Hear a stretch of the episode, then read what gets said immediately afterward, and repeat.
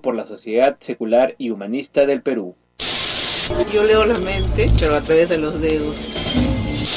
Pero que nos vigila desde una puerta en esta casa poseída por fantasmas. Bienvenidos a este horóscopo especial. Te extraño mucho porque eras muy apegada a ella. Sí. Y es una terapia que trabaja estimulando puntos específicos en las manos, en los... La línea de la vida se encuentra en la base del dedo pulgar. ¿Tienes miedo a la oscuridad? ¿Crees en fantasmas, ovnis o videntes? ¿Lees el horóscopo y piensas que se puede hablar con los muertos? Si te interesan estos temas y quieres saber cuál es la verdad al respecto, este es tu programa Paranormales de la Noche. Aquí comienza Paranormales de la Noche, el primer programa que difunde el pensamiento crítico en el Perú. Paranormales de la Noche.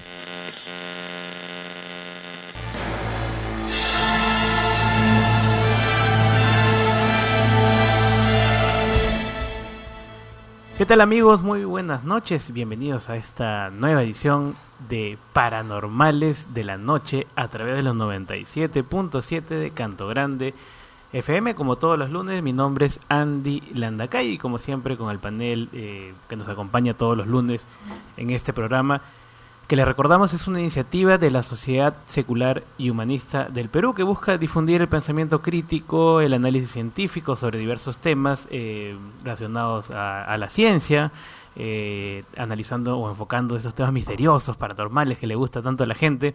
Y bueno, eh, tenemos un programa interesante el día de hoy. Eh, bueno, esta, esta, esta, primera parte está orientada siempre a saludar a todo el mundo. Este, ya, ya van llegando aquí los chicos de a poco, ¿no? Este, para poder acompañarnos en este programa eh, que hemos anunciado toda la semana. Pero bueno, aprovechar este, breve espacio para mandar saludos a todos los que ya se conectan a través de eh, la web de Canto Grande FM, que nos escuchan desde varias partes del mundo. Desde Ecuador nos escucha Gustavo Lamota y Lorena Nietzsche, que les mandamos algún saludo a los amigos de la Voz de de Ecuador eh, desde Estados Unidos a Susan Oategui y a su esposa Iván también que nos escuchan. Cada vez se van sumando más personas aquí eh, a escuchar Paranormales de la Noche. ¿no? Eh, a Diego Vargas desde Colombia también que siempre nos sigue, nos acompaña promocionando los programas. ¿no? siempre poniendo punche para poder salir adelante en este, este programa Paranormales de la Noche. ¿no? También no me quiero olvidar de saludar a mi querida amiga Yanira Col Cárdenas, que está en este momento ejercitándose duro ahí en el gimnasio también. Este, desde aquí le mando un, saludo, un saludo eh, y bueno, espero que siga escuchándonos a lo largo de este programa. ¿no? Eh, bueno, le damos la bienvenida también aquí a nuestros compañeros de estudio, a Adrián Núñez, a Iván Antesano también, que ya han, llegado corriendo aquí. Eh, ¿no? Prácticamente han llegado en un platillo volador, haciendo alusión al último programa que, que, tuvimos aquí también interesante con nuestro querido e ilustre invitado ufólogo. ¿no? ¿Cómo estás, Adrián? ¿Qué tal? Hola, buenas noches todos. Este, ¿Cómo están? Eh, acá estoy un poquito ya preparándome para el, tema que es muy interesante, que es sobre los organismos genéticamente modificados. Y creo que hay mucho desconocimiento en general. Yo también sé que desconozco mucho, pero también sé, claro.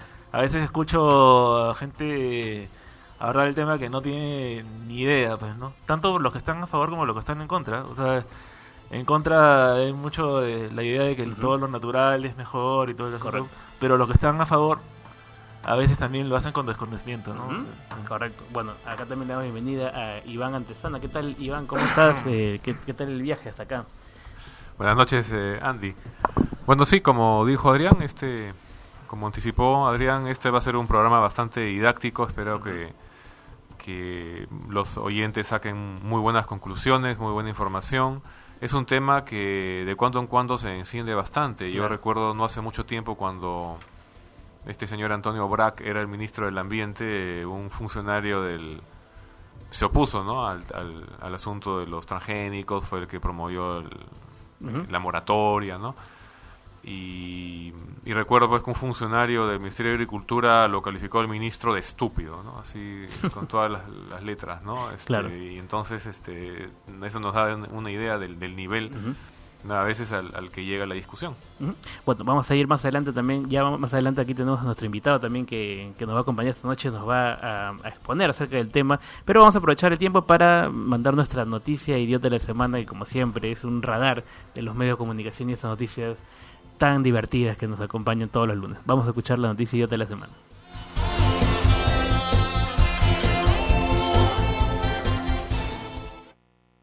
De una mujer buscada por estafa y robo. Una víctima cuyo nombre se mantendrá en el anonimato denunció ante la Divincri de Miraflores que le pidieron joyas y dinero por un importe de un millón de nuevos soles para contrarrestar un supuesto conjuro maléfico. Este atestado policial precisa textualmente lo siguiente.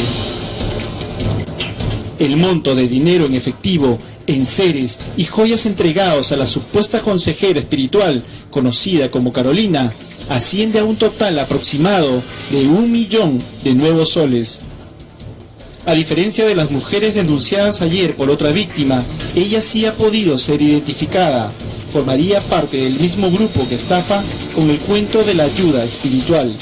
En la cual esta, esta consejera eh, la sorprende, diciéndole que están mal espiritualmente, están mal mentalmente, que están mal físicamente y que dentro de poco van a morir, que el fin de estas personas es la muerte, de ellos y sus familiares, y obviamente les prometen la cura, y la, y la cura es a través de, de la dación y la entrega de artefactos, dinero, joyas y todo lo que sea de valor.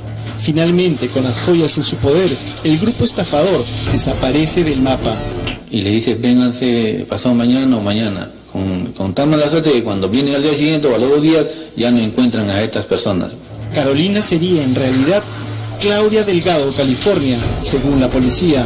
Ha sido denunciada junto a su pareja, un hombre que utilizaba una falsa identidad, pero cuyo nombre real sería Pedro Flores Delgado.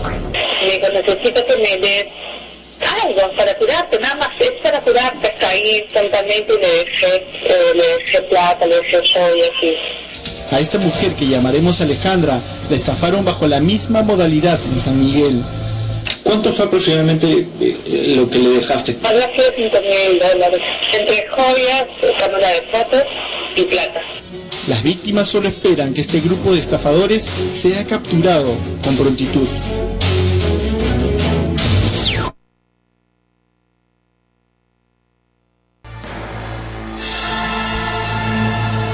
Bien, ahí escuchábamos la noticia de la semana. Eh, bueno, es una pena, ¿no? Que, mucha gente siga realmente eh, siga siendo estafada por, por tan poco, en realidad, ¿no? Eh, vemos a, diario estas noticias de eh, videntes, chamanes, ¿no? Que sacan una cantidad importante de dinero y sigue cayendo la gente, ¿no? Adrián, ¿algún comentario al respecto? Sí, no, la verdad que me da muchísima pena, porque, bueno, yo imagino que ninguno de nosotros caeríamos en una cosa así, ¿no? Pero una persona de repente desesperada, ¿no? Este, te dicen una cosa así como que tu hijo está en peligro de, tener una enfermedad, de morirse y que dame tu televisor y...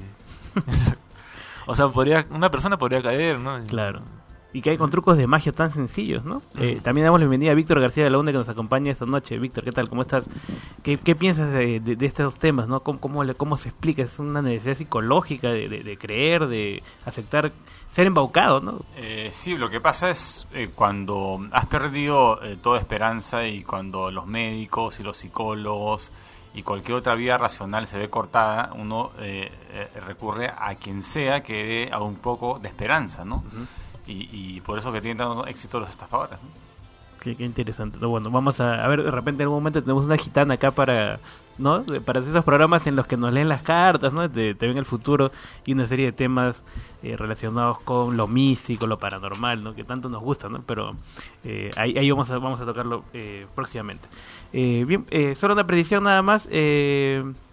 a nuestro amigo Mario Segarra que sigue comentando ahí en el, en el, en el face del programa. Bueno, en realidad le hemos dado mucho espacio la semana pasada con el tema de, los ovnis, ¿no? Y, hasta ahora creo que más allá de, la cantidad de papeles que ha traído aquí, eh, no, no, no, hemos podido tener una prueba fehaciente de que efectivamente eh, eh, tenga esta, esta, esta demostración del, fenómeno ufológico, ¿no? Eh, y bueno, se ha sentido maltratado, ¿no? Dice que acá lo hemos este, Pero acá tratamos bien a la gente. Yo creo que en realidad no sé por qué se ha sentido mortificado, ¿no? Al contrario, ha tenido un espacio amplio para, para poder expresarse, ¿no? Eh, igual que nuestro amigo, el, nos estamos haciendo mala fama, Víctor. ¿Qué pasa últimamente, no? Hasta el mexicano, este, este biomagnetólogo Ricardo Galán también iba a venir al programa y también desistió porque pensaba que le, le- le ibas a pegar o algo así, ¿no? No, no, no, no le, le habían dicho eh, fuentes, eh, periodistas expertos de RPP, le habían dicho que en ese programa maltratan a las, a las Claro. personas, pero no no es cierto, ¿no? A ver, ¿Lo pueden te- escuchar? te- tenemos ahí el, el audio, bueno, en realidad nos hubiese cu- encantado tenerla acá y las puertas están abiertas para que venga cua- cuando guste, ¿no? Pero vamos a escuchar acá cómo desiste de asistir a nuestro programa porque piensa que lo vamos a... Ricky Galán, ¿no? Ricky Galán, a ver, vamos a escuchar el audio, ¿no? Que es bastante curioso, ¿no?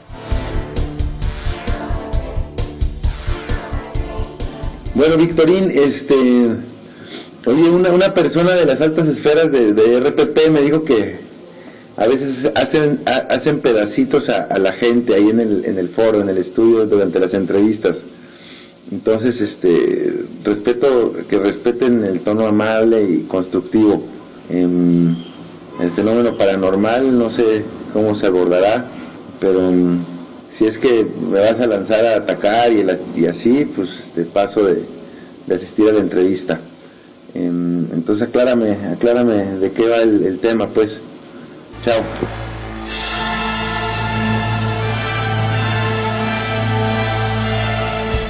Bueno, ya escuchábamos la declaración del mexicano Ricardo, Ricardo, ¿no? Ricardo Galán, ¿no? Eh, Ricky Galán, Claro. eh, él vino desde México trayendo estas técnicas de, de biomagnetismo y, Claro. y tiene, una agenda recargada, ¿no? Claro. Y aceptó venir al programa cuando lo conocí, pero este, pero después eh, eh, no se echó para atrás, ¿no? ya, ya no van a querer visitarnos acá. No, pero para, para que lo sepan, nosotros no maltratamos a nadie y como saben, este no, no pedimos dinero, que es la principal forma de maltratar que, que tienen algunos, ¿no? Acá es gratis, todo es gratis, todo es sí, gratis. No, no, no, Claro. nada de- Sí, no, somos un panel de escépticos y Claro. simplemente pedimos pruebas físicas, Así ¿no? es. No, no, este, no cuestiones que pueden ser falsificadas Claro. como papeles o testimonios o videos y audios. ¿no? No te pedimos tu televisor ni, ni tu carro. ni, ni tus joyas, ¿no? Ni tus joyas. Bueno, bueno, ya para aprovechar el tiempo vamos con nuestra nota introductoria que nos va a centrar ya en el tema de esta noche eh, para lo cual estamos aquí todos reunidos. Vamos a escuchar de esta nota.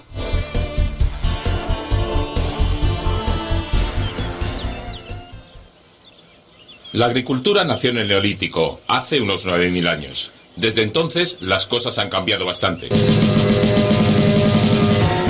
Tras siglos de moderada innovación, la ciencia ha entrado en la agricultura con la misma fuerza que en las demás áreas de la vida. Y el maridaje de agricultura y ciencia parece estar dando sus frutos. Uno de ellos es enormemente polémico, la modificación genética. Todos hemos oído hablar de los transgénicos. Casi todos los hemos comido. Muchos los repudian. ¿Pero qué son exactamente los organismos genéticamente modificados? ¿Y los transgénicos? ¿Son lo mismo? ¿Y lo que es más importante? ¿Son tan malos como algunos dicen?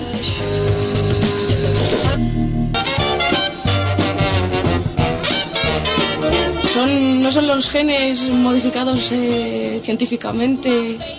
Yo creo que son alimentos genéticamente modificados. que no son naturales. Creo que viene a decir que se manipula el gen. Creo que crecen más deprisa y podrían abastecer pues eh, a mucha más población. Alimentos manipulados genéticamente, eh, prefiero no comerlos. Eh, lo que he oído es que, que son malos. A mí me parece mejor lo natural, pero bueno. Llevamos manipulando alimentos de muchas formas durante milenios. Ahora hemos descubierto otra forma de hacerlo que es bastante más rápida. Los alimentos, cuanto más puros, más sanos son. Pienso que habría que estudiar la puerta buena, es decir, si tendría algo positivo y no centrarse tanto quizás en lo negativo. Prefiero pagar más y comer cosas más naturales.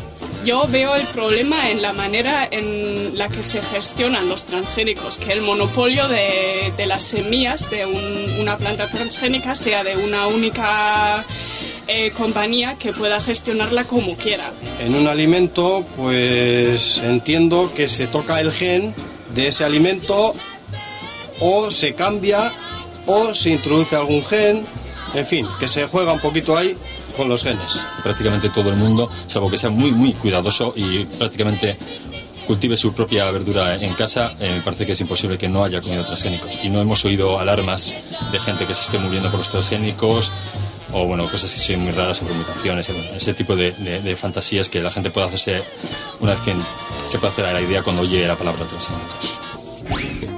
En general, los políticos no ayudan mucho a arrojar luz sobre este tema. Evo Morales, por ejemplo, está convencido de que los transgénicos tienen la culpa de la homosexualidad. Cuando hablamos del pollo, el pollo que comemos está cargado de hormonas femeninas. Por eso los hombres cuando comen este pollo tienen desviaciones en su ser como hombre. Bien, quizás sea buena idea explicar qué es un transgénico exactamente. Atento, Evo. Tomemos esta planta. Es una gran planta que nos da frutos muy ricos. Lamentablemente no resiste nuestro clima, donde hay mucha humedad. Pero tenemos esta otra planta que sí resiste la humedad. Los investigadores buscan el gen que hace que esta segunda planta soporte la humedad y lo aíslan. Luego introducen ese gen en nuestra preciosa planta de ricos frutos. Ahora nuestra planta puede soportar la humedad y decimos que es transgénica porque tiene genes de otro organismo.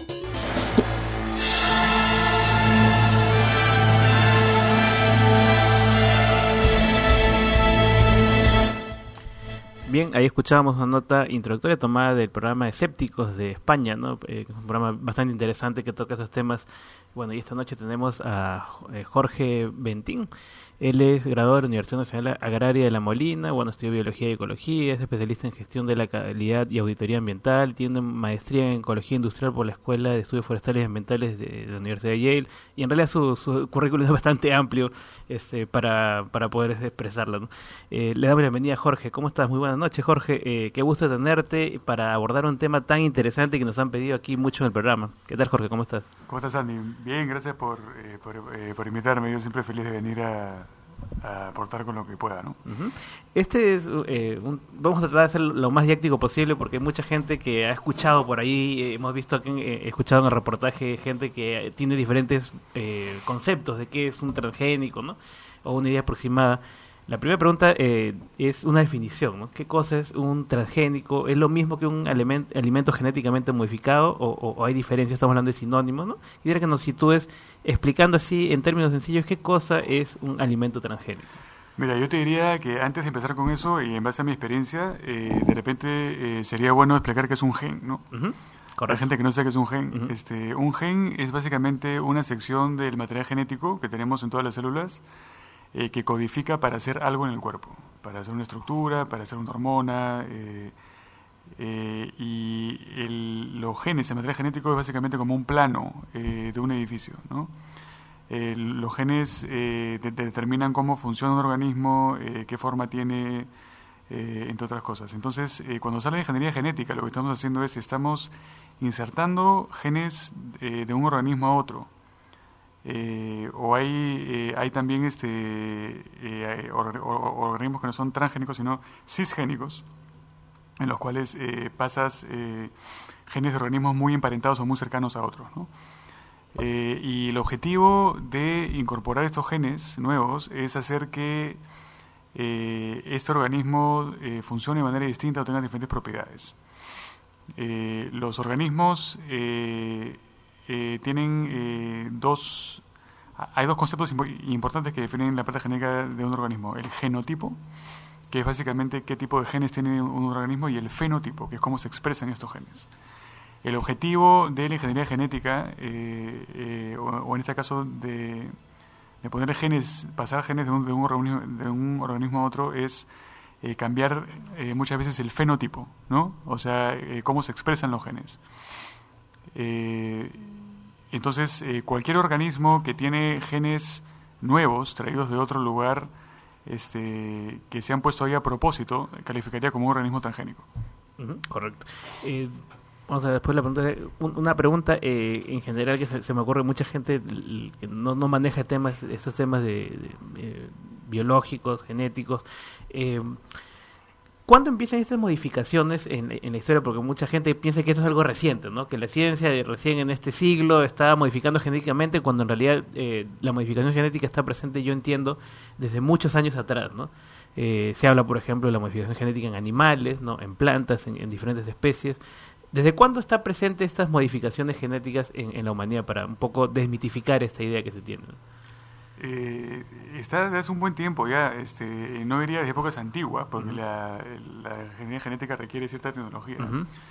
Pero tenemos este, hace ya eh, varias décadas mucho trabajo con drosófilas, que son moscas, con ratones. Tenemos cientos de ratones transgénicos ahora que se utilizan para, eh, para digamos, probar drogas, etcétera. ¿No? Tenemos también un montón de ingeniería genética en bacterias, que son muy fáciles de, eh, modificar porque son organismos eh, muy simples. Hay toda una industria médica ahora, por ejemplo, eh, para transformar el material genético de bacterias para hacer, por ejemplo, insulina. ¿no? o también drogas en contra de la hemofilia para, para, personas que tienen problemas de la coagulación. Entonces, eh, la, eh, los organismos transgénicos no son necesariamente solamente como cree mucha gente eh, organismos que se comen, ¿no? son organismos que tienen eh, un montón de diferentes usos, se hace también ingeniería genética en, órganos de animales como el cerdo para buscar hacer mejores trasplantes y, y, bueno, como esto solo vamos a mencionar en este programa, eh, temas relacionados con, la alimentación, con, el agro, ¿no? Correcto. Pero no es, no es nuevo, eh, tiene varias décadas. Correcto. Vamos a ir a una brevísima pausa comercial y volvemos aquí en Paranormales la noche. Hoy estamos hablando acerca de los transgénicos y bueno, recordamos los que pueden, los que quieren participar pueden llamar al 388 3800 el 388 3800. Volvemos tras la pausa.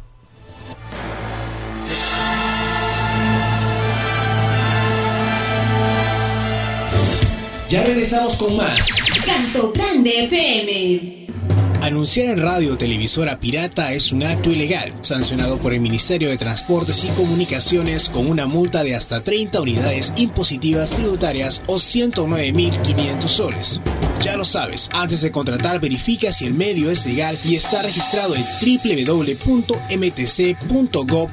o llama al 615-7800 anexo 1313. Crack, calidad en ropa deportiva, marcando la diferencia en calidad y garantía. Te ofrecemos lo mejor en polos, short, medias, usos y casacas para damas, caballeros y niños. Vendas al por mayor y menor. Se atienden pedidos a provincias. Crack, calidad en ropa deportiva. Visítanos en Girón Guayaga 462 y en la avenida Bancay 368, tiendas 1092 y 1093 en la galería Casona de la Virreina. Teléfono 4589611. Crack, calidad en ropa deportiva. Visita nuestra página web www.cracksport.com. Seguimos con más. Canto Grande FM.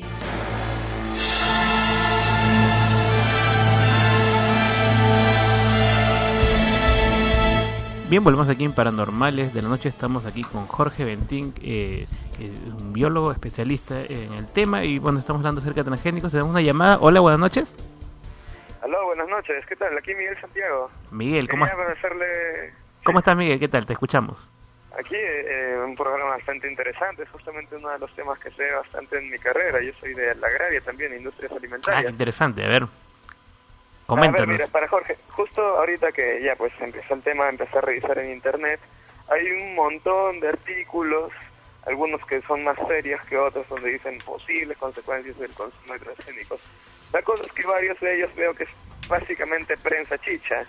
Me gustaría que Jorge me diga de estudios serios posibles consecuencias o tal vez este, refutaciones a lo que se diga de los transgénicos para ir teniendo una idea de qué es lo que hay, ¿no? Este, qué es lo que y sobre todo que mencionar un par de fuentes viables para ver sobre el tema, eh, ya sabes, revistas y demás.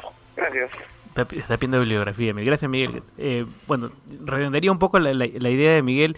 Es de dónde nacen estos eh, temores, estos miedos, porque hay, en realidad sí, he podido ver en internet una cantidad de páginas y grupos incluso que se oponen a los transgénicos, ¿no? Hasta en, España hay, hay, diversos países donde se están oponiendo eh, al, consumo de transgénicos, ¿no? ¿De dónde nace esta, este temor, ¿no? prácticamente demoníaco que tienen los transgénicos en la actualidad? ¿Por, ¿Por qué nace esto? Yo creo que la, eh, la comunidad científica, eh, que muchas veces se identifica con, eh, con lo racional, hay muchos científicos que se consideran que son parte de la élite racional del planeta, fallan miserablemente a la hora de construir mensajes que lleguen a la gente. ¿no? ya la comunidad científica debería entender que la gente eh, promedio que no estudia ciencia no es receptiva generalmente a, números y, datos fríos, es necesario traducir un poco este lenguaje técnico en un lenguaje que sea fácil de entender para, eh, para la gente, hacer más divulgación científica.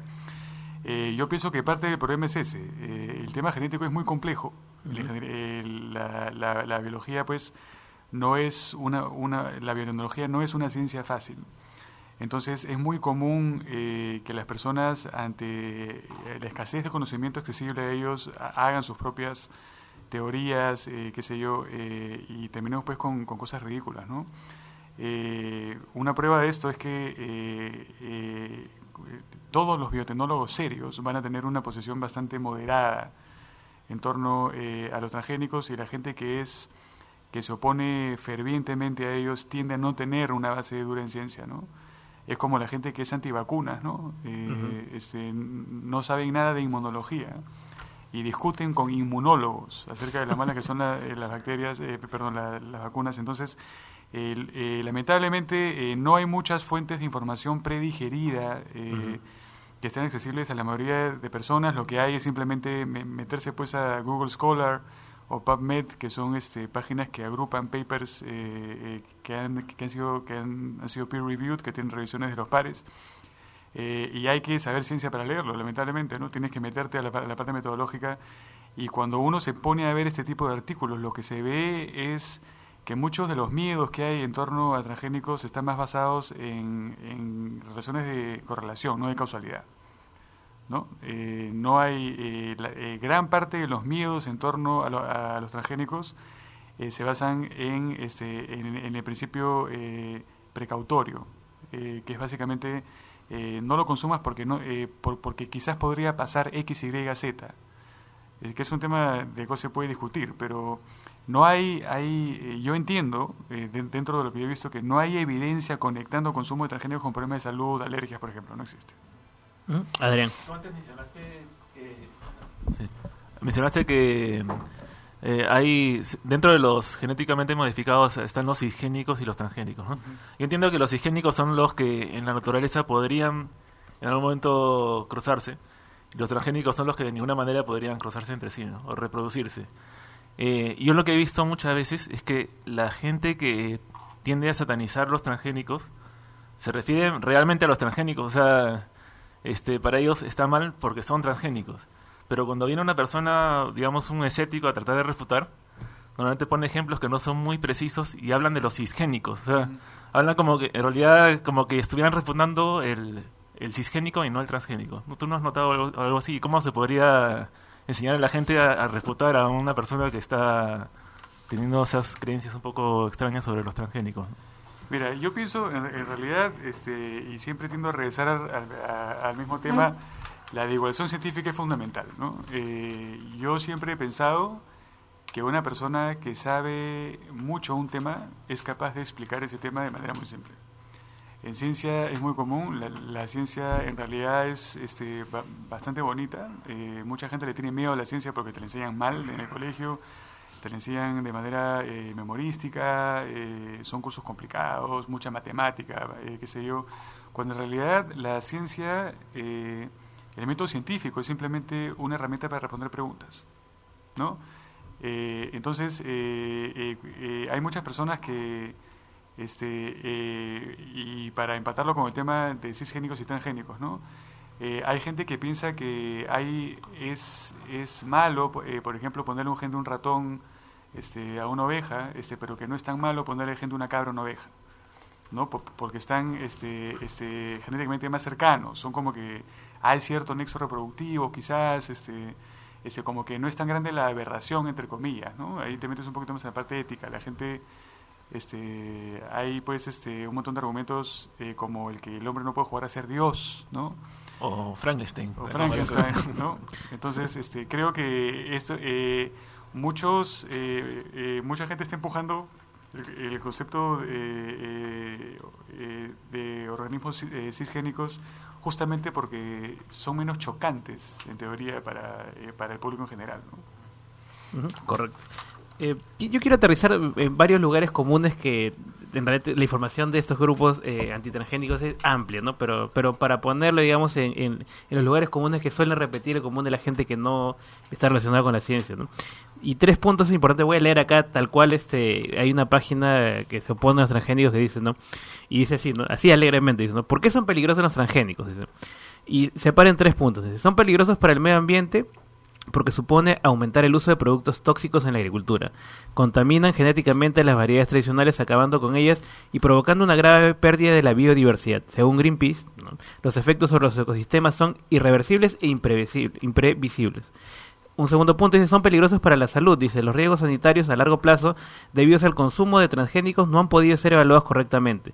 Se sospecha que pueden provocarnos nuevas alergias, tumores cancerígenos o hacernos resistentes a los antibióticos. Aunque no hay datos concluyentes que despejen las dudas, ya los estamos consumiendo en grandes cantidades. Y un tercer punto dice que son peligrosos para la economía, porque el desarrollo de los transgénicos está en manos de unas pocas empresas multinacionales que acabarán controlando todo el mercado mundial de semillas y con ello la producción de alimentos en el planeta. Paralelamente, los herbicidas y otros productos de síntesis son específicos para esta variedad y están igualmente en manos de estas empresas. esos son los tres puntos que más o menos son los que se suelen repetir en estas páginas ¿no? que hablan de serie de complots ¿no? Eh, a niveles a niveles de economía, salud y medio ambiente. ¿Cuál sería la respuesta para estos para estos tres ítems? Y si tiene eh, tiene algún asidero lo que están mencionando acá, ¿no? Mira, yo pienso que eh, cuando se habla de riesgo siempre hay asidero, ¿no? O sea, el riesgo, este, no hay no hay nada de cero riesgo. Este, eh, el, lo, primero que mencionan acerca de que, de que, este, de que los transgénicos generan eh, mayor uso de pesticidas, que se a mí me parece que tiene que ser falso. Justamente la idea es eh, tener cultivos resistentes que no necesiten químicos, o sea, son este, plantas que ya vienen, que necesitan menos agua, menos fertilizante, o tienen ya incorporadas en sus genes este, defensas este, contra bichos, por ejemplo, plagas, ¿no? Eh, en teoría, en teoría, eh, si es que tú eh, logras cambiar un, un, cultivo para que sea menos susceptible a las plagas y sea y pueda sacar más nutrientes del suelo, necesitaría menos fertilizantes y menos insecticidas y, y, con ello te tendrías un menor impacto, ¿no? En teoría. este, el, segundo tema, sobre el tema de, de biodiversidad, este, Greenpeace ahí otra vez se está basando en, en el principio eh, precautorio, ¿no? O sea, ¿qué cosa podría pasar si es que sale, eh, digamos, un gen eh, transgénico a, a, un ecosistema natural? Este, a mí me parece que hay, hay, hay mucho de tremendismo en esto, no hay evidencia. O sea, como digo, es un riesgo dicen, oye, fíjate lo que podría pasar, ¿no? Sobre si es irreversible o no, como no ha pasado, entonces no se puede decir. Eh, pero yo, yo pienso que este es un problema parecido al de, por ejemplo, eh, sembrar eucaliptos en la sierra. ¿no? El eucalipto no es un árbol nativo, entonces se propaga sin control sobre la sierra. O en tener este organismos, eh, cada vez que tú pones un organismo de un ecosistema en otro, eh, se generas problemas. O sea, este, bajo el, el principio precautorio, entonces este, eh, sería igual de riesgoso llevarte pues una mandarina este, a, eh, a, un lugar donde no hay mandarinas y, tiras la mandarina y crece la mandarina y desplaza a una especie original. Este, no estoy diciendo que no haya riesgo, sí. Este, ¿Cuál sería ese riesgo? ¿Cuál sería ese riesgo, digamos, condicional poniéndole así? El riesgo es que tú tengas una especie que, que esté modificada para ser muy resistente, muy fuerte e inmune a plagas, entonces cuando salga un ambiente natural desplace a sus competidores, entre comillas, naturales, porque esos son más débiles y más susceptibles. Este, que podría pasar, en teoría sí podría pasar. Este, pero pienso que en todo caso habría que hacer un análisis de costo-beneficio entre riesgo y, y, cosas buenas, ¿no? Y, y, lo último que mencionaste, ¿cuál era? Lo de la economía, ¿no? Que generalmente se, se habla de este acaparamiento de, de las semillas, ¿no? Para poder un, para un beneficio, digamos, de ciertas corporaciones, ¿no? A mí, a, mí este lo que me molesta eh, de ese tema es cuando las, las, las, empresas grandes hacen lobby con el Estado. ¿No es cierto? Y se da a esta empresa eh, beneficios que otras empresas no tienen, ¿no? Pero en realidad el, el tema de el tema de, eh, de que van a erradicar el resto de cultivos a mí me parece que este que es totalmente falso. O sea, eh, los productos orgánicos están, son un boom y son justamente antitragénicos. La gente paga mucho más por este, una papa orgánica que por una que este, o, una fruta orgánica que por una fruta transgénica. Este, están dispuestos a pagar más, este, hay más demanda. Entonces yo creo que siempre va a haber demanda para, eh, para productos que no sean transgénicos, ¿no? Sobre todo cuando hay tanta ignorancia al respecto. ¿no? Claro, que generalmente se, se, eh, se señala, bueno, a- años atrás que, que vengo leyendo sobre Monsanto, ¿no? Que es Claro. un poco más el demonio que está escondido detrás de esta de este acaparamiento industrial, ¿no? Eh, comercial, ¿no? Que es el que siempre se le menciona, ¿no? Junto con otras empresas, ¿no? Pero es la eh, es la que más se le menciona dentro de esta crítica eh, siguiendo un tema de conspiraciones, ¿no? No, Adrián, sobre todo por el famoso glifosato, ¿no? que es Claro. un herbicida, que justamente es justamente lo que un poco contradice, contradice esto del el menor uso de pesticidas o herbicidas. Pero en este caso es- se usa el, el transgénico de la soya para poder usar ese pesticida, ¿no? Imagino que esa es la idea. Claro. Sí, eh, Jorge, sí. eh, Sí, no, este, eh, eh, decía por ejemplo también que eh, un problema con, con, con una empresa como Monsanto, que es tan grande, es que es muy común ver eh, que congresistas, eh, luego de ser congresistas, pasan a tener puestos, digamos, de consultores en la empresa, les pagan muy bien.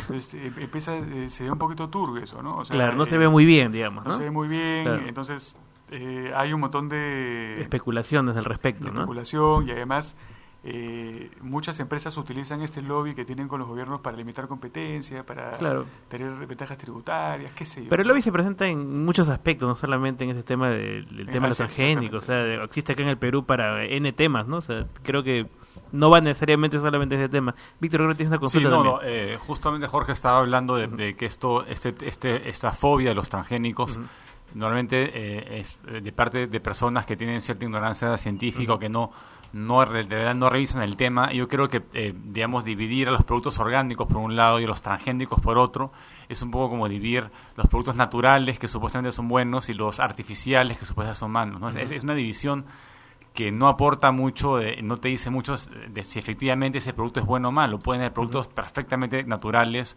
que sean tóxicos y otros que sean artificiales que sean mejores, ¿no? Claro. Igual pasa que el, el ADN se comparte, o sea, el- el- el- la molécula de ADN se, se lee por igual eh, en cualquier ser vivo. Entonces, no necesariamente un producto o un, perdón, un gen que venga de una medusa o, o de cualquier otro ser vivo vaya a ser necesariamente malo, ¿no?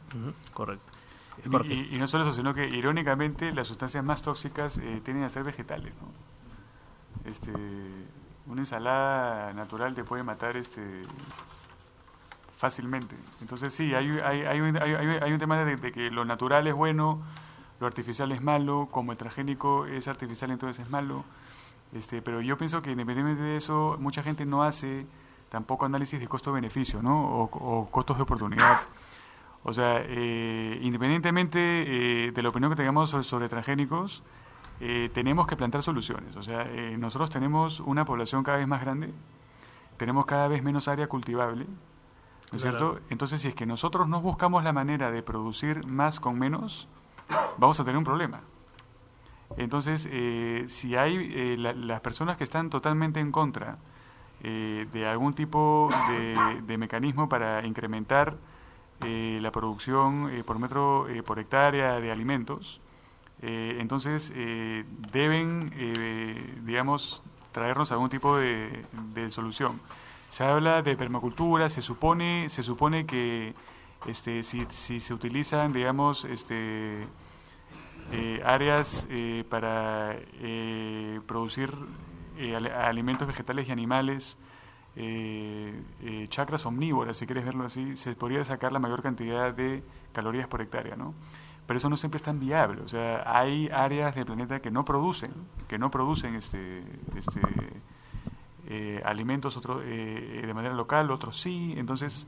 Entonces, el- lo, eh, lo interesante es que hay todo un movimiento de, Greenpeace que está en, en parte en, en contra los, de los transgénicos, pero no sería eh, justamente eh, contradictorio porque los productos orgánicos consumen más recursos en muchos casos, no son tan eficientes como los transgénicos y sería mejor, sería más ecológico a veces optar por un transgénico eh, que no está probado que cause eh, daño en vez de un orgánico. Y también mejor para el bolsillo. Mucha gente hace un, esfuerzo a veces por, por comprar un, producto orgánico que es mucho más caro eh, y que no, o sea, no hay ninguna garantía de que sea mejor, ¿no? Sí, pues el, el tema, muchas veces un, un, alimento puede tener este, la de orgánica aún teniendo trazas de, de pesticidas, de, eh, de fertilizantes. ¿no? Lo, que sí creo que está bastante claro es que al menos yo no he encontrado ningún tipo de literatura que demuestre que los alimentos orgánicos son más nutritivos que los normales. Este, o al revés, se supone que lo, que lo normal debe ser orgánico, ¿no? este, que, los nuevos. Entonces, eh, eh, eh, por ese lado yo no veo este, ni, una ventaja del orgánico. Sí hay ventaja del orgánico en términos de no tener insecticidas o, pesticidas que podrían afectar a la gente, sí, podrías argumentar eso, ¿no? pero igual, o sea, pienso que la noción de lo sano y lo no sano, lo que es bueno y lo que no es bueno, generalmente no está basado en evidencia en ciencia, está basado en percepciones, está basado en eh, muchas veces en, mala información. Bien, eh, entonces vamos a hacer una pequeña pausa y luego volvemos más con este interesante tema en Paranormales de la Noche. Ya regresamos con más. Canto Grande FM.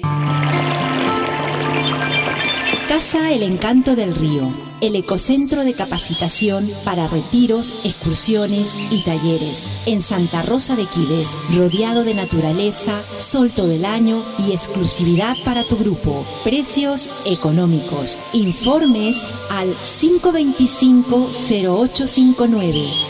525-0859 www.casaelencantodelrío.com Seguimos con más.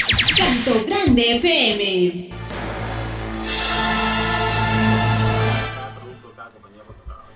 Bien, eh, volvemos aquí en Paranormales de la Noche. Estamos hablando acerca de los transgénicos. Bueno, está interesante el tema. Eh, los prejuicios que hay respecto a este tema son, son, abundantes y hemos estado acá conversando acerca de estos temas, ¿no? Eh, generalmente hay, hay productos con los cuales, digamos, se, prenden, digamos, el tema de los transgénicos y por ejemplo, creo que los más importantes son la soja, el maíz, la canola y el, algodón, ¿no? Que son los eh, los productos que se comercializan y sobre los cuales hay, hay bastante, mucho más prejuicios, ¿no? En el tema de la crítica de transgénicos. ¿Cómo, se producen en este caso estos, de estos productos en específico, ¿no? O sea, eh, realmente eh, justifican cierta manera o por, por qué se da sobre, sobre todo por estos cuatro eh, productos que son los que más se mencionan? Porque son commodities, este, son, este, son eh, eh, monocultivos extensivos que se benefician mucho eh, de estas tecnologías. Lo, lo irónico de esto es que este, mucha gente no tiene noción del impacto real que tendría, por ejemplo, prohibir el maíz transgénico. ¿no? Primero, este, tienes el tema de trazabilidad, o sea, es muy difícil saber de dónde viene todo el maíz que tú consumes. Generalmente son mezclas de cosechas de diferentes lugares. Eh, segundo, eh, aunque tú no consumas maíz, hay animales que consumen maíz que tú consumes después, por ejemplo los pollos. Claro. Yo, a ver, eh, yo no creo que nadie se atreva en Perú a, prohibir la importación de comida de pollo porque la gente se queda sin pollo a la brasa y, tienes una catástrofe. sí, la gente estaría este, como loca. Entonces, ah, yo no quería dejar de mencionar esto, esto como un paréntesis que estas son opiniones personales mías, ¿no? O sea, yo soy biólogo, yo soy ecólogo, eh, hay eh, opiniones que cambian un poco eh, dentro del campo de la biología. Yo no quiero decir que, estas, que, mis opiniones son las opiniones del, campo de la biología, esas son mis opiniones. Yo soy una persona que no se adversa al riesgo, yo soy una persona optimista, positiva. Hay personas que son mucho más pesimistas y se basan más en el, en el principio precautorio y entonces prefieren no, no explorar. Yo sí soy más pro exploración. Y pienso que eh, al final eh, las personas que no quieren explorar entonces tienen que tener soluciones. ¿no? Eh, si, si, tienes un lugar, tú por ejemplo, un, un, país en África donde tienes tierra que es muy poco fértil, ¿no? y tienes gente que se está muriendo de hambre, ¿qué haces? Este, ¿cómo, cómo, resuelves eso? ¿no? La, la, ingeniería genética es una opción que parece este, que es una opción que vale la pena explorar. Si no quieres explorar eso, entonces, bueno, pues eh, propongamos eh, medidas constructivas para, eh, para ayudar a la gente, ¿no? O en todo caso, construyamos un argumento basado en evidencia que te diga, oye, no uses transgénicos en este lugar en particular porque tienes esto de, este riesgo demostrado, ¿no? O, este impacto negativo demostrado, que hasta donde sé no, no hay. Ahora, una curiosidad. bueno, intuyo que los esos, de esos tres argumentos de Greenpeace, los dos primeros este, están descartados. Pero, eh, ¿cuál es la verdad sobre este aspecto de la hibridación? Es decir, que se dice que las plantas transgénicas eh, van a poder, digamos, eh, en un medio ambiente determinado, van a poder hibridarse con otras plantas que van a acabar con la diversidad biológica, ¿no? Y, en el Perú se dice, no, tenemos un país con tantos microclimas, cuántas variedades que van a desaparecer porque van a ser aplastadas por un, una este, tendencia al monocultivo, etcétera, etcétera. Y por otro lado, eh, también salió el año pasado una noticia en la cual se decía que en los Estados Unidos una variante de la kiwicha, una variante del amaranto, no el caudatus, que es el que tenemos acá, sino una, de la misma familia, eh, estaba poniendo en jaque a Monsanto, así decía la noticia, ¿no? que esta especie de la kiwicha se había, había empezado a crecer en los campos de, de soya transgénica, pero que había logrado esa, esa kiwicha hibridarse con la transgénica y por lo tanto había captado las, eh, lo que le decía ser resistente a los pesticidas. Entonces, como la agricultura no, no, es, no es eh, manual como acá, eh, tienen, digamos, prácticamente todo está mecanizado.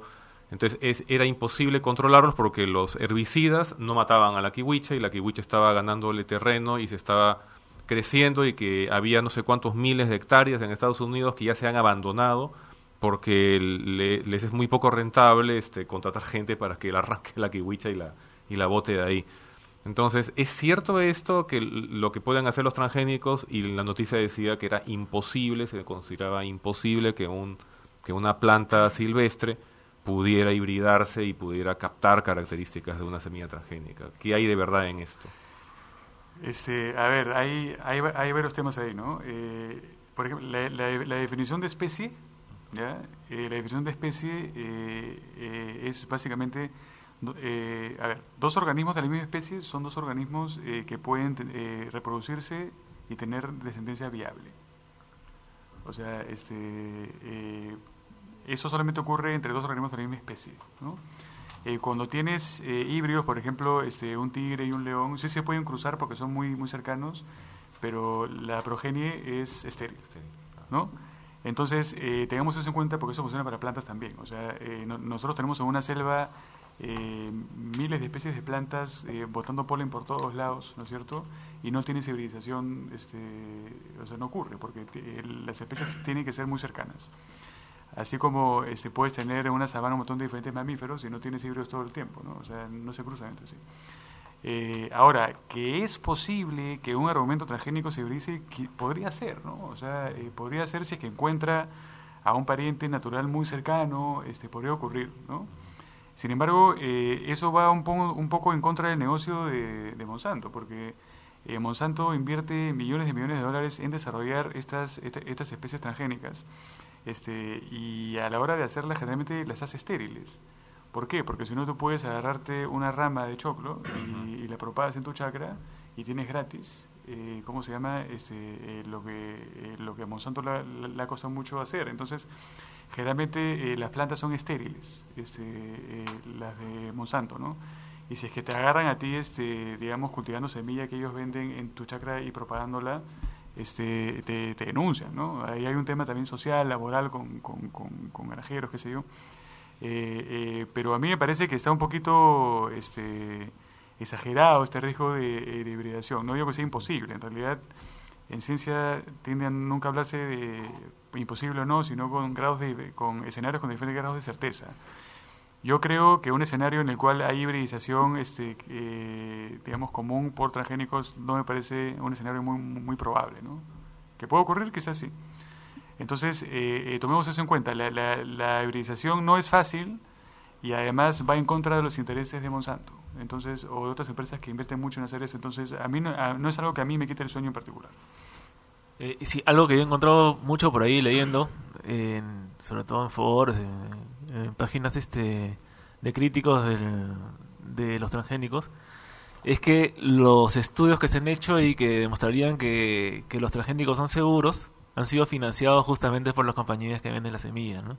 Eh, ¿Eso tiene alguna, algún tipo de validez? ¿no? Yo pienso que es válido, o sea, y es un poco, ahí entramos un poco en el tema que hablamos este, eh, de lobby, ¿no? Este, eh, o sea, me imagino que una empresa como Monsanto tiene la capacidad de influenciar este, a unos estudios quizás, pero igual, o sea, cuando tú te pones a ver estudios científicos, siempre está eso, digamos, ya previsto, por eso hay revisiones de pares y abajo hay cláusulas este, en, las cuales tú le pides al investigador que revele si que tiene vínculos o no con la empresa. A veces sí lo tienen, ¿no es cierto? Y todos estos temas se toman en cuenta a la hora de interpretar los estudios. Eh, a la hora de leer los estudios científicos. Este, yo pienso, eh, es un poquito, o sea, eh, me, parece lógico que Greenpeace sea desconfiado, o sea, que desconfíe, digamos, de, de estos estudios eh, pero de ahí a llegar a la conclusión de que todos los estudios no son válidos porque ha sido producto de, una conspiración de, de, la, de Big Pharma y Big Agra eh, contra la gente, me parece un poquito exagerado a mí. Claro, porque yo imagino que en la primera, en la fase de experimentación y las primeras pruebas, obviamente son estudios este, financiados por la compañía que está haciendo los experimentos, ¿no? Pero pues tiene que puede venir cualquiera y hacer un experimento, o sea, este y puede publicarse en una revista, en un journal realizado por pares. Entonces no, no habría por qué... Bueno, el, presupuesto tiene, ¿no? Claro. O sea, eh, si alguien, eh, eh, digamos, tiene, si una organización internacional grande tiene la, sospecha de que hay estudios que están siendo, digamos, sesgados este, o que se está engañando a la gente, dinero tienen para ellos este, hacer un grant y o contratar una universidad este, y hacerlo, ¿no? Hay un montón de estudios hechos por universidades también, o sea, las universidades se supone que son independientes, ¿no? Este, eh, con, esto otra vez, o sea, digo, eh, eh, no, no, no, digo, hay un montón de estudios que faltan hacerse y todo, ¿no? Pero desde un punto de vista, digamos, lógico, la gente que está metida, digamos, en, biotecnología, este, o sea, no, no tenía mucho no tenía mucha lógica en realidad este, tener esos medios tan desaforados, o sea, este, esto yo pienso, estos medios desaforados creo que se cultivan en un ambiente en el cual lamentablemente eh, no hay mucho acceso a información científica que esté, eh, digamos, eh, dado en un formato que sea entendible para la gente. Sí, bueno, y no solamente hay transgénicos entre, entre plantas, sino también entre plantas y animales y entre animales mismos. ¿no? justo me acabo de acordar de, un, de una granja que hay en Estados Unidos de eh, de chivos araña, ¿no? que es una mezcla entre una araña eh, que produce una fibra muy fuerte y eh, meten, digamos, una sección del ADN de esta araña para que el chivo a la hora que es ordeñado sintetizan la leche y producen esta, esta fibra. Y bueno, pues, es fácil criar chivos, pero es muy difícil criar este tipo de arañas. Entonces, eh, y entonces produce mucho más y, se vuelve viable un tipo de fibra ultra resistente que antes, antes no lo era. ¿no? Entonces, mi pregunta, Jorge, es ¿qué tanto es, todo esto jugar a ser Dios? Eh, y qué tantos riesgos había, habría a largo plazo, porque son esos pequeños experimentos que se hacen entre plantas, entre animales, ¿no? Entonces, este, que eh, em, tenemos derecho a modificar la naturaleza de esa manera, ¿no? Bueno, ese es un tema este, eh, un poco complicado, ¿no? El tema ético este, no, es, mi fuerte. Este, a mí en particular, como te digo, este, yo soy pro riesgo, ¿no? O sea, yo soy pro innovación. Cuando tú innovas, este, cuando tú eh, tratas de, cambiar la manera como funcionan las cosas, este, siempre vas a tener un riesgo, pero pienso que es la única manera que tenemos nosotros para poder explorar opciones eh, más contundentes para resolver nuestros problemas, ¿no? El, mundo tiene eh, una cantidad de gente eh, eh, que ya hace que sobrepasa que sobrepasa su capacidad de carga la gente consume mucho este hay una necesidad imperante de mantener a la gente que viene y cada vez tenemos menos área cada vez tenemos menos recursos entonces tenemos que buscar este, maneras alternativas este si eso implica ponerle un gen este de, de araña a una cabra para, para hacer este fibra bueno pues no importa no este yo no yo no le veo tanto eh, tanto problema. Ahora te digo o sea ese es a título personal no ese Jorge. Hay otros biólogos que están horrorizados escuchándome de repente pero esa es mi, mi, mi, posición personal. Claro. Igual eh, hay hay este por ejemplo experimentos en los cuales eh, toma genes de, bioluminiscentes de estos organismos de, eh, de, la, fa- de la fauna abisales o de algunas eh, malaguas, por ejemplo, que tienen que producen su propia luz y las han insertado en, en ratones. ¿no? Sí, eso, es el- el- eso lo hicieron los chinos primeros con el chancho luminiscente chino y ahora lo hacen en Estados Unidos en los campamentos de biología en un garaje, ¿no? O sea, cualquier niño puede comprar estas biopartes en línea, de biopartes del- de, este, de, de esta de esta fosforescencia e insertarlo a bacterias, ¿no? Entonces, ¿a dónde vamos a llegar, no? Entonces, como tendría que haber un, un- o sea, hasta ahora las biopartes son eh, inocuas al parecer, ¿no? Pero habría que ver, este, a una vez que se amplíe el mercado de estas biopartes, cualquiera puede comprar Claro. estos genes y, y hacer estas modificaciones, ¿no? En realidad, este, eh, mucha gente ha modificado genéticamente eh, eh, especies a su alcance de manera indirecta, ¿no? Los perros, por ejemplo. O sea, esto no es ingeniería genética, eh, propiamente dicho, obviamente, eh, pero son cruces dirigidos. Los cruces dirigidos este, son, pues, este, eh, crean animales que antes no, que no existirían. Un pequinés, tú lo sueltas en una sabana africana y te aseguro que no sobrevive este, ni una semana, ¿no? Ni unas horas, creo, en realidad. O sea, este, o, o- o una de las vacas que tenemos ahora, este, Claro. bueno, pues esas sí pueden ser transgénicas. Pero en general, las frutas, o sea, la- el, mango papaya claro. no existía, ¿no? La chirimoya cumbia sin pepa no Claro. existía. Mu- Muchas de las frutas en estado natural son incomibles, ¿no? Exacto, o sea, eh, las, eh, la fruta implica una inversión de energía muy grande para una planta. Eh, la planta invierte energía para tentar a que un animal se coma un fruto para que disperse la semilla. O sea, no es filántropa. ¿no? Claro. O sea, lo hace a propósito. Claro, claro. Bueno, entre comillas a propósito. Entonces, eh, cuando tú, tú tienes una chirimoya cumbia sin pepa que pesa un kilo y medio y es pura azúcar grande sin pepas, eso a una planta no le conviene, ¿no? Así es. Entonces, este, es, es- es- esa, esa planta no existiría normalmente y sin embargo existe por nuestra culpa. ¿Estamos jugando a ser Dios? Creo que al Eh, final es, ¿no? es, es- es utilitario al final, ¿no? Es utilitario, Sí, ¿no? claro. Entonces, eh, eh, al final yo creo que el- eh, la intención sigue siendo la misma, la intención de crear el pequinés o la chirimoya cumbia sin pepa o, un, o un cultivo este, resistente sigue siendo el mismo, el tema es el método. En este caso estamos haci- haciéndolo directamente, ¿no? Estamos cambiando los genes directamente. Y sobre esto eh, sería muy distinto eh, comer algo, digamos, este cruzado durante eh, cientos o miles de años por, no sé, por agricultores precolombinos, que algo recientemente hecho en laboratorio, pero más o menos con las mismas ideas, ¿no? O qué cosa. Hab- Habría que ver cómo, eh, cuál es el cambio, ¿no? Este, hay, hay mucha gente eh, que piensa que lo que comes es lo que asimilas. Por ejemplo, hay gente que piensa que si es que tú comes cartílago, ¿no? Entonces eh, si, eh, tus cartílagos van a estar mejor. O que si es que tú comes este, eh, músculo, vas a tener más músculo. O sea, este, lo que uno se mete eh, al cuerpo eh, no es siempre lo mismo a lo que uno absorbe, ¿no? Eh, la, Claro. la digestión, este, eh, uno al final eh, lo que hace es absorbe aminoácidos, absorbe eh, carbohidratos, absorbe eh, moléculas de grasa, o sea, entonces eh, muchas de las cosas que uno se mete al cuerpo se, se descomponen, se desnaturalizan, como, eh, como se dice en biología, eh, por ejemplo con el ácido, la- las proteínas se desenrollan, este, eh, como que la, la- la comida se desarma en el cuerpo y después se absorbe. Entonces muchas de las cosas que, que, que a la gente le dan este temor se desarman igual. O sea, este, cuando pasa por el a- a- ácido clorhídrico, el jugo gástrico que tenemos es ácido muriático en realidad, que tiene pH 2, una acidez 2. O sea, si yo le tiro a alguien ácido muriático en la cara a otra persona, figura, pues, ¿no? este, lo quemo, ¿no? Entonces eh, tenemos una bolsa con ácido eh, por la cual pasan todos estos eh, estas plantas transgénicas. Este, a, a mí, como te digo, no me quita mucho el sueño. No queda mucho al final, ¿no? tal cual. Eh, tengo una, una consulta de uno de los oyentes que dice, eh, finalmente quisiera para cerrar esto, ¿qué clase de estudio debería realizarse para saber si finalmente los transgénicos son seguros para el consumo humano? O sea, ¿qué clase de investigaciones, de estudios deberían hacerse para garantizar, digamos, que, que, son, que hay seguridad de- en este tema? ¿no? Bueno, aquí entramos un poquito a los mismos problemas que hay con estudios nu- nutricionales. ¿no?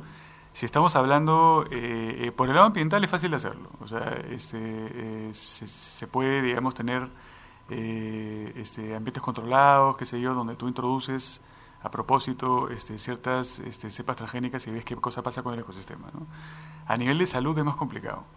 El tema, eh, y lo vemos mucho en nutrición, o sea, eh, eh, monitorear lo que come una persona este, todos los días, durante años, y después conectar lo que tienes este, eh, con el tema de salud. con, con lo que has comido no es tan fácil, ¿no? este, por eso es que eh, muchas veces en nutrición se habla, se confunde mucha causalidad, este, eh, digamos, con correlación. Eh, esa es una cosa, ¿no? La otra es que muchas de, de los, de- de los, eh, los estudios nutricionales se basan en encuestas. Entonces la gente a veces se olvida, este, a, a veces no son muy exactos. Eh, la manera eh, más, eh, digamos, una, una, una manera interesante de, de explorarlo es in vitro, ¿no? O sea, ver qué cosa pasa este, en el laboratorio, con tejidos, hacer un poco más in vitro. Y como te mencionaba, entiendo que es- de eso no salió ningún tipo de, de resultado que yo conozca, al menos, en contra de ellos, ¿no? Este, Correcto. Bien, bien, Jorge, te agradecemos muchísimo tu participación en Yo el encantado, como programa. siempre. Eh, el- eh, bueno, el tema es interesante. eh, siempre, siempre para más nos queda cortísimo el tiempo, pero te agradecemos, Jorge, eh, tu participación esta noche y, y, bueno, esperamos que no sea la última vez, ¿no? Hay otros temas también que nos gustaría tocar contigo. Eh, muchísimas gracias. muchas gracias a ustedes, Andy. Yo encantado de, de ayudar en lo que puede siempre. Gracias. Ok, esa fue la palabra de Jorge Ventín. Hemos estado hablando acerca de los transgénicos. Eh, nos, nos va volando el programa en realidad. Eh, no, no quiero no quiero olvidarme sí eh, mencionar. Eh, eh, hoy es un día importante, ¿no? Se lanzó con éxito el nanosatélite peruano de la UNI, ¿no? Una noticia que, que súper importante, ¿no? Eh, pude ver las imágenes de la NASA cómo eh, los cosmonautas rusos eh, soltaban este este nanosatélite, ¿no? Que fue elaborado en la UNI, en la Universidad Nacional de Ingeniería, ¿no? Es todo un logro para, para la ciencia en el Perú, ¿no? Que no es, no, no es poco en realidad, ¿no? Eh, pero bueno, las noticias están en otra cosa, ¿no? Definitivamente, ¿no? Pero es una noticia que, que nos llena de orgullo, ¿no? Que eh, este nanosatélite llamado Chasqui 1 ya está en órbita, ¿no? Y es- tiene la marca Perú, ¿no? Es una noticia, noticia que, que es importante resaltar, ¿no? Eh, bueno, no queda tiempo para más. Eh, le agradecemos eh, a todos los que nos han seguido hoy a- en este tema. Y agradecemos también a Víctor García Belaunde, a Adrián Núñez, a Iván Entesana, que han estado participando aquí en el panel, a Johnny Arce en los controles, ¿no? que siempre me olvido ahí de, mencionar lo que está apoyándonos en, la cabina de transmisión. Y mi nombre es Andy Landacay volvemos el próximo lunes aquí a las 10 de la noche en Paranormales de la Noche. Chao.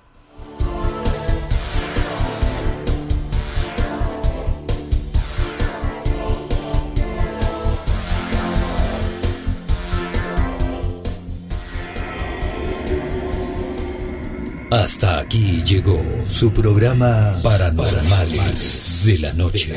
Nos volveremos a encontrar todos los lunes a las 10 de la noche a través de los 97.7 de Canto Grande FM y a través de la web www.cantograndefm.com. Ubícanos en el Facebook Canto Grande FM y llévate, llévate sorprendentes premios. Premios. Ya lo sabes. Canto Grande FM en el Facebook. El Ministerio de Transportes y Comunicaciones te recuerda, si tienes una radio pirata, puedes ser sancionado hasta con 50 unidades impositivas tributarias y denunciado por hurto agravado del espectro radioeléctrico, con una pena hasta de 8 años de prisión y tus equipos serán decomisados. Casa El Encanto del Río, el ecocentro de capacitación para retiros, excursiones y talleres. En Santa Rosa de Quives, rodeado de naturaleza, sol todo el año y exclusividad para tu grupo. Precios económicos. Informes al 525-0859. 525-0859. www.casaelencantodelrío.com.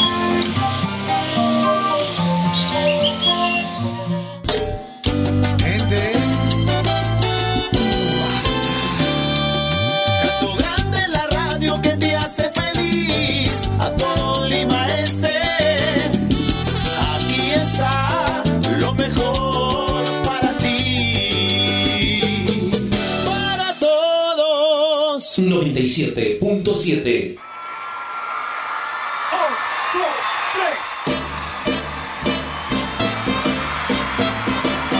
En Canto Grande FM 97.7 presentamos,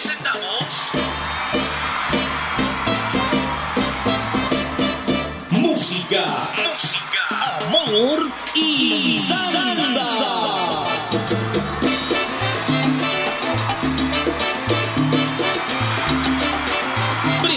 de disfrutar lo mejor de la salsa, baladas, música, música, amor y salsa. Todo está listo.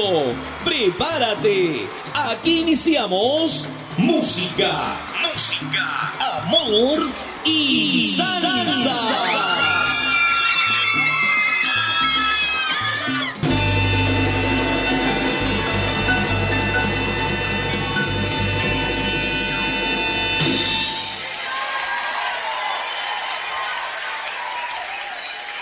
11 y 5 minutos.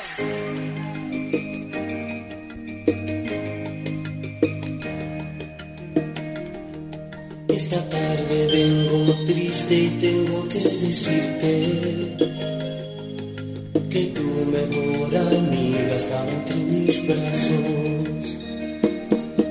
Sus ojos me llamaban pidiendo mis caricias. Su